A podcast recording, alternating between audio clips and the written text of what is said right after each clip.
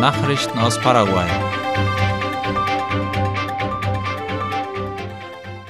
Es hat Übergriffe auf Grundstücke des IPS gegeben. Der Staatsanwaltschaft liegt laut OI eine Anzeige wegen massiver Abholzung auf einem Grundstück vor, das dem Nationalen Fürsorgeinstitut IPS gehört.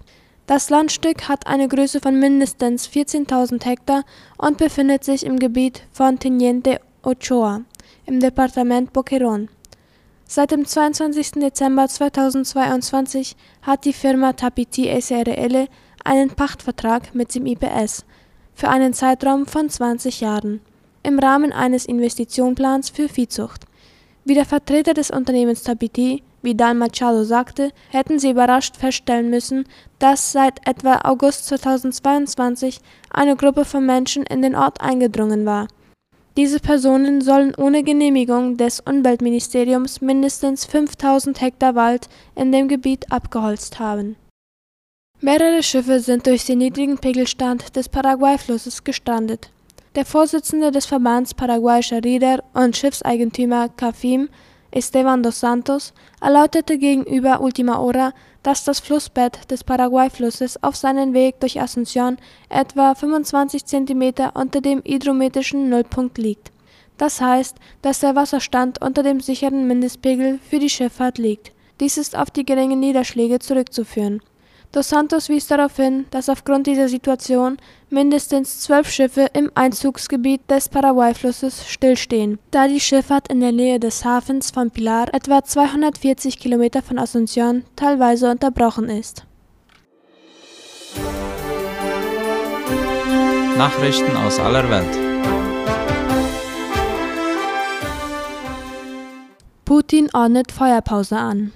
Der russische Präsident Wladimir Putin hat zum orthodoxen Weihnachtsfest eine 36-stündige Feuerpause in der Ukraine angekündigt. Putin habe den Verteidigungsminister angewiesen, dass die russischen Truppen zwischen dem 6. Januar 12 Uhr und dem 7. Januar 24 Uhr das Feuer einstellen, teilte der Kreml laut der Tagesschau mit.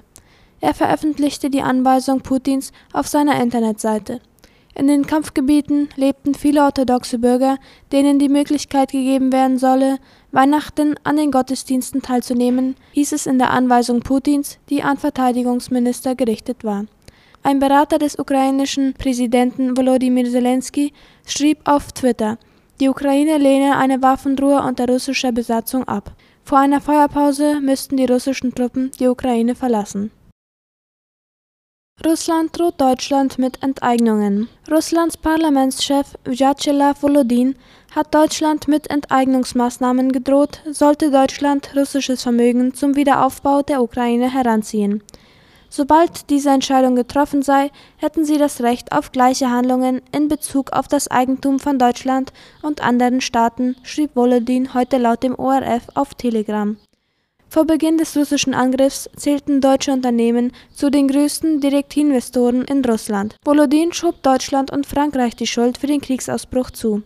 Das Minsker Abkommen, das 2015 die Kampfhandlungen im Osten der Ukraine zumindest teilweise beendeten, hätten die damalige Kanzlerin Angela Merkel und der damalige französische Präsident François Hollande nur unterzeichnet, um Russland und die internationale Gemeinschaft zu täuschen, so Volodin China drängt Argentinien zum Bau eines Marinestützpunkts.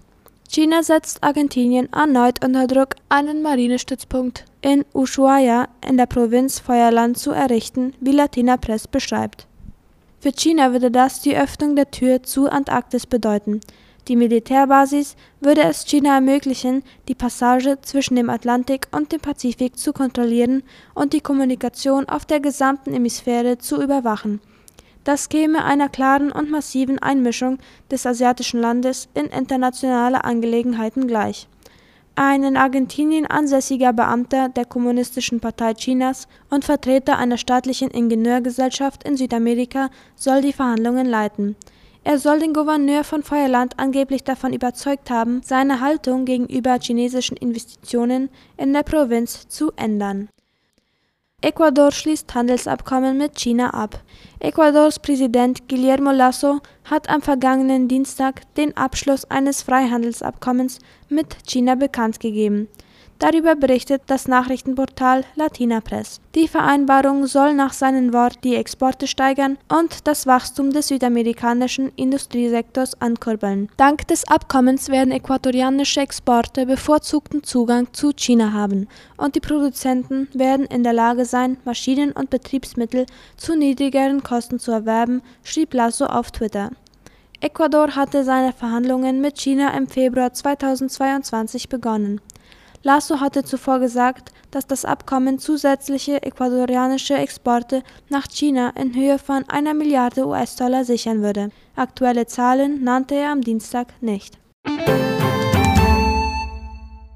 Das waren die Abendnachrichten heute am Donnerstag. Auf Wiederhören.